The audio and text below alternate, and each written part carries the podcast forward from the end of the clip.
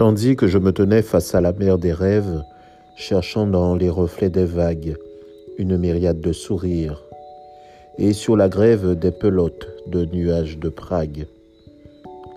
Un petit garçon à la recherche de bleu me demanda mon sac de coquillages pour les semer tout le long de la plage et guider tous les gens bienheureux.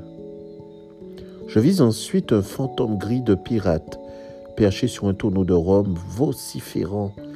Quel spectacle étrange et amusant! Jambes de bois et jurons de Galate.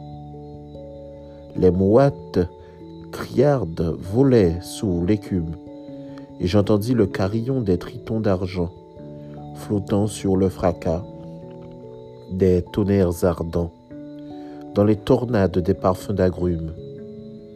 Je marchais sur le sable plein d'étincelles, rêvant de bohème, de verre et de feux follets, chantant des airs gais qui parlaient d'elle et laissant les sirènes me caresser les mollets.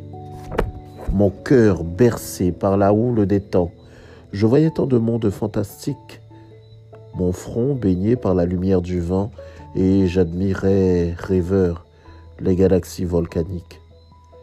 Le long bêlement des cabris sauvages brusquement interrompit mon doux voyage. Au loin, les mornes, verts, s'assoupissaient dans les palabres féroces qui passaient. Les sentiers des contes venus d'Afrique s'ouvraient alors sous mes oreilles rieuses, des diablesses et des gazelles magiques, des aventures oniriques et lumineuses.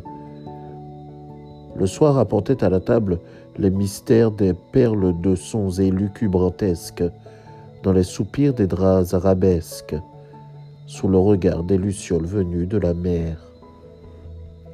J'attendais alors l'heure du dernier départ, là-haut, bien perché sur un rayon de lune, espérant qu'elle ne soit pas trop en retard pour prendre ce dernier vol vers Saturne.